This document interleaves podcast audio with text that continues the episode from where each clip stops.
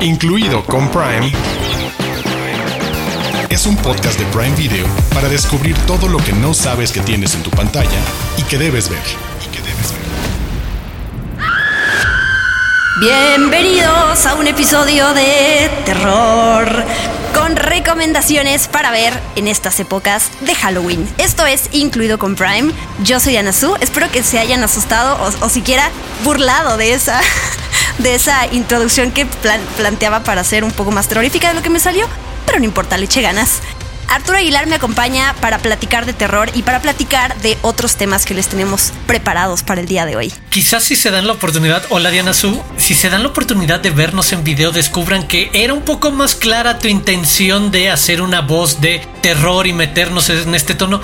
Porque mientras te escuchaba, no sé si sabía hacia dónde lo estabas llevando, pero bueno, sí, precisamente vamos a hablar de terror y la segunda parte de este podcast, de este episodio, lo vamos a dedicar a platicar de la Fórmula 1. Rápidamente se lleva a cabo el 30 de octubre en México el Gran Premio de México. Más información les vamos a compartir, más información sobre cómo verla a través de los canales de Fox Sports en Prime Video y les recomendaremos la serie documental Fernando que precisamente habla sobre uno de los pilotos más importantes de los últimos años, el español Fernando Alonso. Pero especialmente vamos a platicar sobre la serie paranormal La Hora del Diablo, sobre Cronos, la primera película como director de Guillermo del Toro, El gabinete del Dr. Caligari, El bebé de Rosemary. Rápidamente vamos a comentar un estreno que llega a Prime Video que es El norte sobre el vacío y nuestras queridas Prime News con lo que va a llegar próximamente a Prime Video.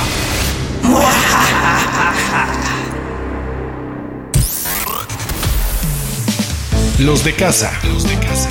Títulos originales y exclusivos de Prime Video.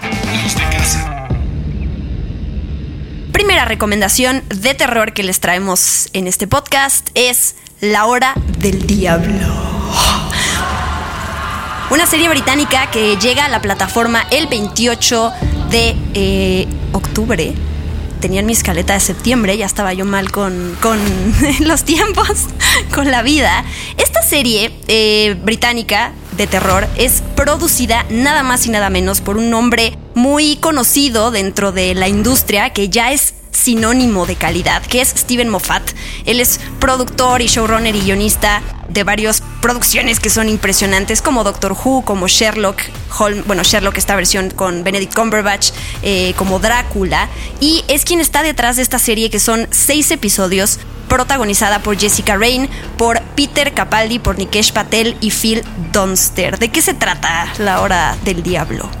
La historia es la de Lucy, una trabajadora social, quien todas las noches se despierta a las 3.33 de la madrugada, la llamada hora del diablo. Tiene una vida muy peculiar, se enfrenta al reto de que su hijo es súper retraído y no muestra emociones. Al mismo tiempo tiene estas como visiones que parecería jugar hacia la salud mental o la esquizofrenia o estoy viendo el pasado o es un déjà vu, es un flashback o otras cosas. Y descubrimos que está relacionada con una serie de asesinatos, de desapariciones de niños con el principal sospechoso. Y este es como el punto de partida, lo que vamos a conocer a grandes rasgos en el primer episodio y que se va a mover y a mí me sorprendió para bien. Quizás estaba esperando algo distinto con la sugerencia y la idea eh, de la hora del diablo y saber que estaba Steven Moffat detrás, que se mueve más a una mezcla bien interesante entre lo paranormal y la ciencia ficción, porque también lo que vamos a descubrir es a un personaje, en este caso el interpretado por Peter Capaldi, que habla un poco desde quien viene del futuro y te está advirtiendo algo o te está tratando de explicar que existen, ya sabes, desde esta idea, concepto de multiversos o de relación, comunicación entre los tiempos o entre el espacio y el tiempo. Me enganchó bastante esta idea, la verdad llegué hasta la mitad de la primera temporada, llevo tres episodios, eh, pero creo que va estableciendo muy bien estas primeras ideas de hacia dónde se mueven estas historias que se van conectando. Sí, Peter Capaldi es muy siniestro, ¿no? Es ese actor que ve su cara y la forma en que puede poner la mirada y fruncir el ceño te puede dar mucho miedo y te puede parecer muy amenazador. Así que le queda muy bien este papel, como tú ya dijiste, de un personaje que se llama Gideon, que no se sabe mucho a partir del tráiler para la gente que apenas va a empezar a ver esta miniserie, pero que él en entrevistas ha dicho que em, de alguna manera es un criminal, que es un asesino y es una amenaza a la sociedad un villano muy inteligente, que obviamente esos son los más peligrosos, eh, los que utilizan la, inteligencia para hacer sus movimientos, muy escurridizo y que pues está siendo perseguido por la policía. Entonces parte de, de esta serie es encontrar cómo se entrelazan estas historias, como tú ya bien dijiste. Yo vi el primer episodio, me fui a dormir y primero dije, eh, me, gustó la historia, eh, no me quedé tan, tan aterrada. Después me desperté en la madrugada, no a las 3.33, no en la hora del diablo, tampoco me pasó eso. Pero sí me desperté y sí, en ese momento fue cuando sentí el peso de la serie en mí, porque dije, qué miedo.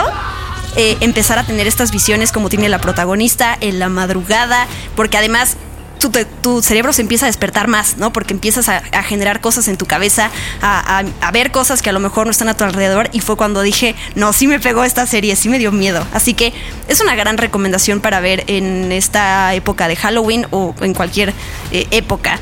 Y me gusta otro elemento que tiene, que ya lo mencionaste tú, pero lo recalco, es el niño.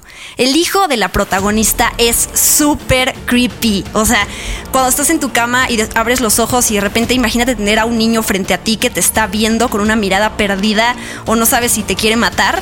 Los niños para mí son de las cosas más aterradoras que puede haber en las películas eh, de terror porque todo siempre se liga a los niños con inocencia, infancia, ah, como si no hubieran vivido. Ajá, exacto me encanta cómo lo utilizan como puente en eso, el de el niño que se queda mirando fijamente al vacío o al marco de una puerta y dice que está viendo algo que tú no ves, pero que se complementa con lo que platicamos de las visiones de la mamá en el de lo estoy imaginando, lo estoy es algo como lo que quizás está viendo mi hijo, algo quizás paranormal que simplemente no puedo entender y que estoy tratando incluso de resolverlo con una terapeuta infantil, tiene varios momentos en los que complejiza la situación de, esta pareja madre-hijo y hacia dónde se puede mover. Y esa presencia enorme de, de Capaldi maléfica proyectando el te quiero explicar algo, pero quizás no lo entiendes y no les queremos decir mucho de lo que pasa en ese primer episodio de.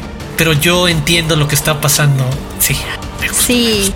Les recordamos entonces La Hora del Diablo. Seis episodios. Estrena en Prime Video el 28 de octubre. Desde las profundidades. Joyas de Prime Video.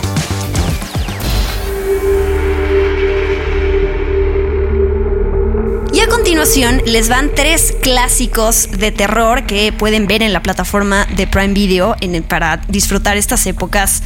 El primero que elegimos para ustedes tratamos de salirnos un poquito como de la línea de lo clásico que siempre se recomienda en estas épocas y es nada más y nada menos que Cronos, que también es conocida como Cronos, la invención del tiempo, o como la invención de Cronos. Tienen esas tres opciones para buscarla en el catálogo. Es una película de 1993 y como ya había dicho en la intro, pues es el debut como director de Guillermo del Toro, que siento que hay muchas personas que todavía no han visto su ópera prima y que van a entender enseguida, o sea, reconocen ahí a Guillermo del Toro, ¿no? En cómo logra sacar adelante una película como esta con 1.5 o 2 millones de dólares, que es mucho para una película de México, que además de en esa época y que necesita mucho de maquillaje y de muchas cosas para poder eh, llegar a esta ambientación de terror, que es una película que habla de, de este pues de alguna manera de vampiros sin utilizar esa palabra, pero por ahí va la trama y que me encantó, debo confesar que es la primera vvez que la veo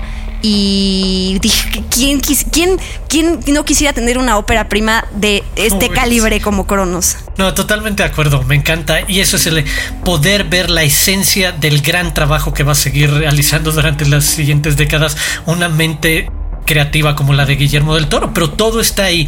La capacidad de tomar este mito del vampiro sin llamarlo vampiro, darle un contexto social, histórico, mexicano particular, eh, jugar con diferentes eh, historias o diferentes momentos en el tiempo, porque te cuenta la historia de este artefacto mágico, casi podríamos decir, con un escarabajo, un bicho raro adentro que chupa sangre y a cambio de darte una juventud eterna, pues te hace alguien que va a estar buscando y consumiendo sangre constantemente. Entonces se mueve por ese terreno, es enormemente creativa y original y en eso, en el cómo encontrar desde el cine independiente sin la necesidad de los grandes artificios, el centro de estos conflictos de un hombre que se lo encuentra después de 400 años por pura suerte, se lo encuentra en la Ciudad de, México y lo empieza a usar y cómo pues, el conocer ese poder va a significar que va a ser difícil que lo quiera dejar ir cuando de repente se ve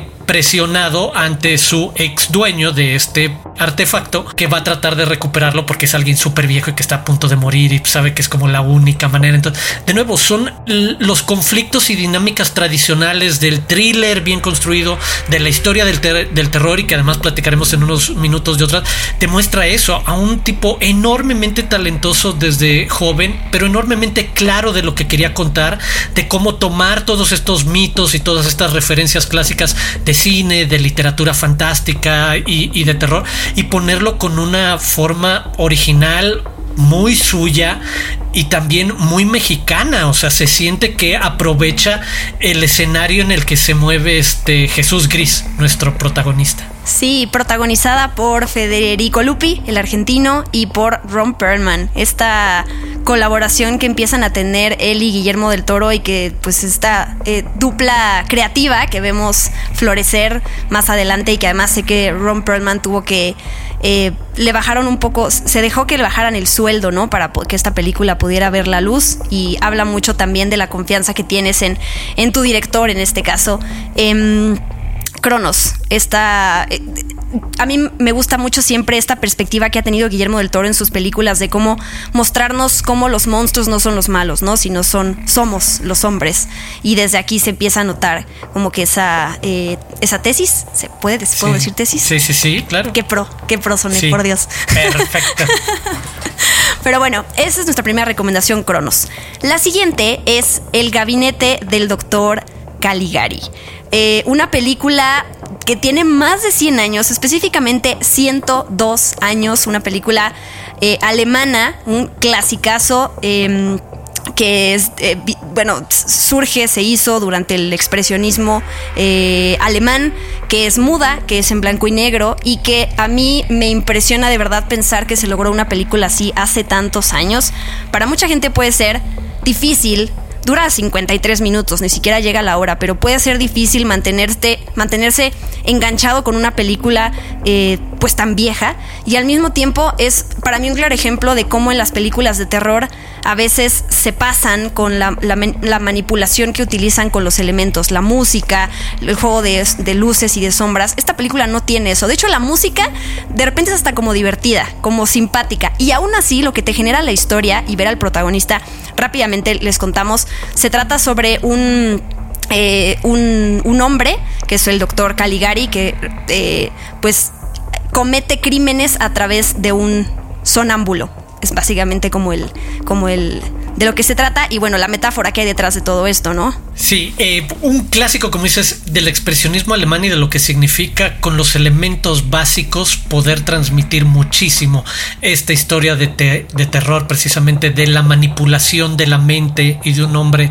en convertirlo en tu asesino por algunos intereses y que tenía como estas metáforas sociales y que al final era lo que convertía al terror en ese gran vehículo como género cinematográfico para tocar otros puntos. Pero me, me gusta mucho por donde lo comentabas hace rato que mucha gente lo vea también desde la perspectiva de entender su momento y de qué temprano y qué avanzado llega de nuevo a 100 años de distancia y con todo lo que hay de aprendizaje cultural popular de cómo consumir historias. Las últimas generaciones estamos todos súper acostumbrados a cómo consumir historias en diferentes formatos, con diferentes referencias. Ver esto, la semilla, de nuevo, esta es una de las películas que Guillermo del Toro se ha cansado de referenciar como uno de los puntos importantes para todos los amantes del terror y ver eso es con lo sencillo, con lo básico, cómo creas estas distorsiones, cómo construyes un universo en el que las formas, las sombras, eh, las formas de las construcciones, de los edificios, las sombras de los personajes, todas llenas de ángulos cortantes, como picos y demás, transmiten una sensación de incertidumbre, de incomodidad, de persecución y, y de nuevo, jugando con estos miedos en ese momento también de lo que pasaba en, en Alemania alrededor de una manipulación masiva eh, de las mentes de la gente, como dices, de un sonámbulo, de un casi zombie que era controlado por este doctor Caligari que hacía presentaciones en las que impresionaba a la gente con el de miren lo que logro hacer con alguien que, que hipnotizo y rápidamente toma un giro hacia lo más perverso y que entiendes todas estas sutilezas e historia sin música, sin diálogos realmente, sin una mayor sofisticación en cómo se van desarrollando las escenas o la edición. Creo que siempre es interesante eso, el ver de dónde están esas semillas y, sobre todo en el maratón que les estamos proponiendo y pensando en Guillermo del Toro, es como una ruta muy sencilla para ver cómo ahí están esos guiños que en algún momento hipnotizaron y, e inspiraron a alguien como Guillermo del Toro que acabaría haciendo cosas increíbles con otro tipo de mitos, como puede ser el vampiro 70, 80 años después. Sí, a mí me dieron, me dieron mucha ternura las disolvencias, ¿no? Cómo está editada esta película, pero justo es eso. Los colores súper claros, los filtros de colores para ciertas escenas y momentos. Claro, y de nuevo, es este recordatorio de no necesitas los grandes efectos ni necesitas recurrir a eso para poder espantar a alguien y para poder perturbarlo. Si tienes una historia y las, las actuaciones también la, la impulsan de manera correcta, no necesitas manipular a la gente como metiéndola en esa atmósfera de ahí te van a espantar, ahí te van a espantar. No, no, no, es un, es un terror muchísimo más profundo y, y eso es como el gran mérito entre muchos otros de esta película y por lo tanto sigue siendo tan recomendada hoy en día y tan, pues es ese clásico del que hablábamos. Y cerramos nuestra lista de terror con El bebé de Rosemary. Esta película escrita y dirigida por eh, Roman Polanski es de 1968 protagonizada por eh, Mia Farrow, que se trata de una pareja que está buscando tener un bebé, ella se embaraza y pues así como mamá primeriza tiene muchas confusiones y dudas y entonces se deja eh, influenciar y confundir por personas que le recomiendan este doctor que haga esto, que lo otro, que si se ve muy pálida está bien, que no pasa nada, etcétera. Y vamos descubriendo que pues su esposo de alguna manera tiene un hace un pacto con el diablo, porque es actor y quiere ser famoso y entonces es la manera que encuentra en su vida de, poder realizar su sueño a costa de todo lo que le pasa a su esposa y la interpretación de ella es una cosa así también muy sutil, ¿no? No son como estas interpretaciones desgarradoras de gritos y de... Ajá, estridentes, esa es la palabra. Y aún así es súper efectiva también la parte de terror eh, y de cómo mete estos temas de paranoia y eh, cristianismo y liberación de la mujer está, está muy buena. No, me, encanta que cerremos con este otro clásico y también considero una obra mayor en, cómo logra meter muchísimas cosas en una historia. ¿Y qué es eso? Ahorita lo decías, sobre todo para mí es de paranoia y de cómo jugar con la mente de alguna persona, en este caso de una mujer, hacia hacerla creer lo peor. Y de repente lo peor, lo que es inverosímil, lo que es súper increíble de no, pero de repente te y, creo que esa es la parte increíble de la película, nos, nos atrapa y nos mete en la historia de preocupación y nos hace sentir y pensar eh, todas esas dudas de, pues puede ser, pero tratar de tener como alguna conciencia al respecto, pero de repente volver a dudar y decir, es que esto no es posible y es el camino hacia algo que sabes inevitable, porque tampoco se trata sobre el giro final, no hay una gran revelación, no es una película cuyo terror y tensión dependa de lo que pasa en los últimos 15 o 20 minutos con esa gran revelación, sino la construcción constante de cómo algo que creías completamente imposible y lo más macabro del universo, lentamente se empieza a transformar en tu realidad y cómo se convierte eso en la paranoia que domina todas tus acciones, todos tus momentos y que tiene de nuevo estos símiles para hablar de feminismo, de la manera de una estructura del patriarcado, obviamente alrededor de quitar decisiones, de quitar la posibilidad de que la mujer defina un montón de cosas, es el tiene esos otros guiños a través del terror de algo que dices, híjole, es que es lo peor que te puedes imaginar, pero sabes que no hay nada en el camino que te haga pensar que no va a suceder, por eso no hay como un spoiler sobre lo que presenta Polanski con la adaptación de La Semilla del Diablo, que es el nombre de la novela en la que está eh, basada, sino el camino completo en el que te mete, porque desde muy temprano casi lo hace evidente de a dónde vamos a llegar y es el acompañar incómodos, algo que parece catastrófico e inevitable y súper trágico, así de, güey, qué, horrible. sí, y además sumo también eh, todo este mm, planteamiento de, de, la histeria y cómo en la mujer todo se muchas muchas Em, maneras de reaccionar se resumen a, ah, eso es, una histérica, no le hagas caso, se está inventando cosas. Y así toda la película es todo eso, ¿no? Y tú que vas viendo lo que, lo que sucede y acompañas a la protagonista, es como, yo sí te creo, yo sí te creo, Rosemary. Pero bueno, eh, evidentemente los que están a su alrededor, no. pues ese es nuestro, nuestras recomendaciones. Coronos y El gabinete del doctor Caligari y El bebé de Rosemary incluido con Prime, es un podcast de Prime Video. Interrumpimos esta programación relacionada con terror porque también queremos aprovechar eh, la Fórmula 1, que es algo que eh, pues mucha gente disfruta y ve y habla de ello. Y yo sé que Arturo es muy fan de todo este tema y pues algo tienes que platicarnos sobre ello. Así es, como lo dices, mucha gente interesada en la Fórmula 1 y este 30 de octubre se realizará el Gran Premio de México, que no es cosa menor porque quizás no lo sabes, pero Checo Pérez, el piloto mexicano, está en el segundo lugar y en esta carrera podría confirmar que se queda con este segundo lugar en la competencia de pilotos de todo el campeonato, de todo el año, entonces resulta una carrera bastante atractiva. Y la noticia es que los canales de Fox Sports 1, 2 y 3 están disponibles sin costo adicional en Prime Video en México. Son parte de su membresía, son parte de la suscripción que tienen. Y ahí además de Fórmula 1 pueden ver la Liga MX, la NFL, el béisbol. Pero en este caso les queremos recordar, confirmar, informar que el 30 de octubre precisamente el Gran Premio de México estará incluido dentro de las transmisiones de estos canales básicos que se pueden ver junto con la suscripción. Porque también ya platicaremos más adelante al respecto. Hay una versión premium en la que pueden ver otro contenido exclusivo y otros deportes en exclusiva. Pero para todos esos que están interesados en la Fórmula 1, yo soy fan de los deportes, no tanto de la Fórmula 1, pero me gusta todo esto y cómo llama tantísimo la atención y sé que hay muchos amigos, fans allá afuera listos para ese fin de semana. Es si quieren calentar motores, pues pueden aventarse la serie Fernando, que es una serie documental con dos temporadas disponibles en Prime Video y que nos acerca, es un detrás de cámaras muy íntimo con acceso a este piloto español muy importante en los últimos años, Fernando Alonso, y su momento en el que estuvo fuera de la Fórmula 1 y todo lo que hace para prepararse en un regreso, pues bueno, creo que puede servirles para como les decía, calentar motores rumbo a lo que pueden ver a través de los canales de Fox Sports próximamente a través de Prime Video cuando llegue el Gran Premio de México. Esa es la información.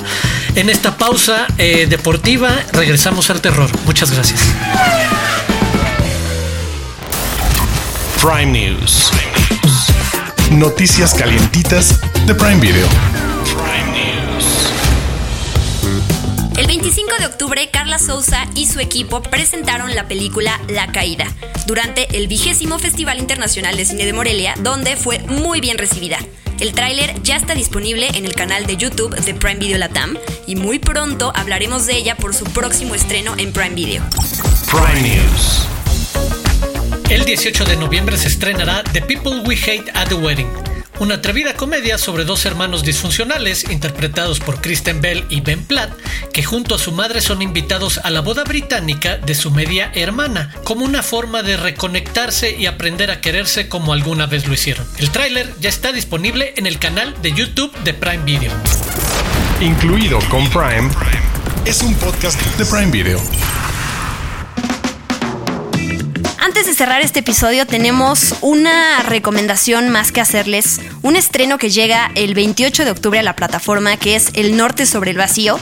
Es una mm, película mexicana, es la nueva película de la directora Alejandra Márquez Abella, que es la directora de Las Niñas Bien, peliculón, me encanta, eh, Ilse Salas, Paulina Gaitán y demás protagonistas.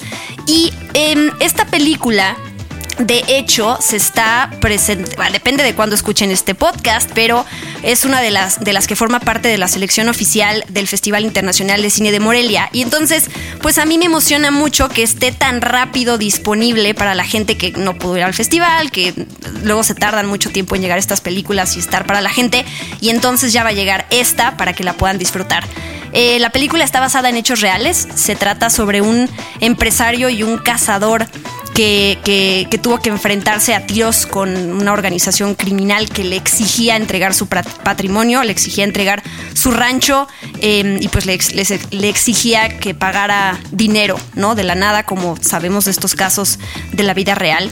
Eso por un lado, esa es la historia, nos van eh, mostrando a esta familia la rutina que llevan y aparentemente la vida tan, tan tranquila y exitosa que tienen hasta que se encuentran con esta realidad y cómo reaccionan ¿no? los diferentes miembros. Y por el otro lado, lo que Alejandra propone, el... Em, este estudio que vamos a ver es sobre la masculinidad, ¿no? La construcción de la masculinidad vista a través de preguntas como qué significa ser un héroe, qué significa ser valiente em, y cómo este tipo de cosas se vinculan a la masculinidad mexicana. Además, temas de machismo y ese tipo de cosas o cómo se, se trata sobre hacerse el valiente en frente de nuestra familia para demostrar que, pues, que justo tenemos el poder y que somos esos héroes.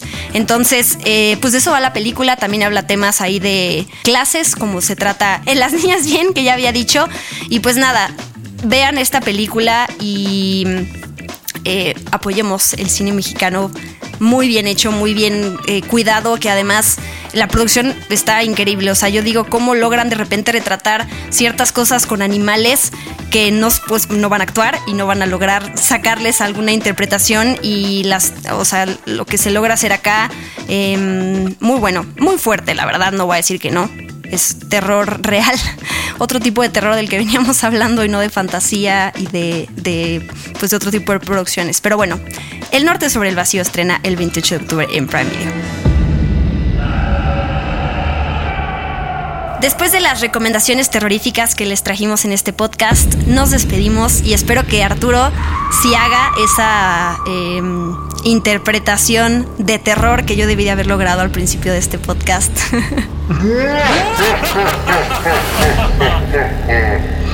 Ese es mi mejor intento. Este, y bueno, eh, cuatro recordatorios para despedirnos. Uno, los invito a escucharnos el próximo jueves. Dos, a escribirnos utilizando el hashtag incluido con Prime. Tres, a suscribirse en Amazon Music o en cualquier plataforma de podcasting que utilicen. Y cuatro, seguir a Amazon Prime en las diferentes redes sociales como arroba Prime Video MX. Yo soy Arturo Aguilar y me pueden seguir en arroba Aguilar Arturo. Eso te iba a decir. Cinco, seguir a Arturo Aguilar en, su arroba. Sí, Seis. están muy cansados. Estamos imponiendo muchole a la gente y no me parece Correcto. Si quieren, en buena onda, tampoco es obligatorio. Como de caridad. Que nos escuchen cada jueves o viernes. Exacto, sí, sí, sí, queremos. Siete, seguir a arroba guion bajo de Anazú, también en sus redes sociales. Y ocho, si todavía no se suscriben a Prime Video y se están perdiendo estas recomendaciones que les traemos cada semana, pues suscríbanse para tener películas y series para ver todas las semanas y en todas las temporadas. Esto es incluido con Prime. Adiós.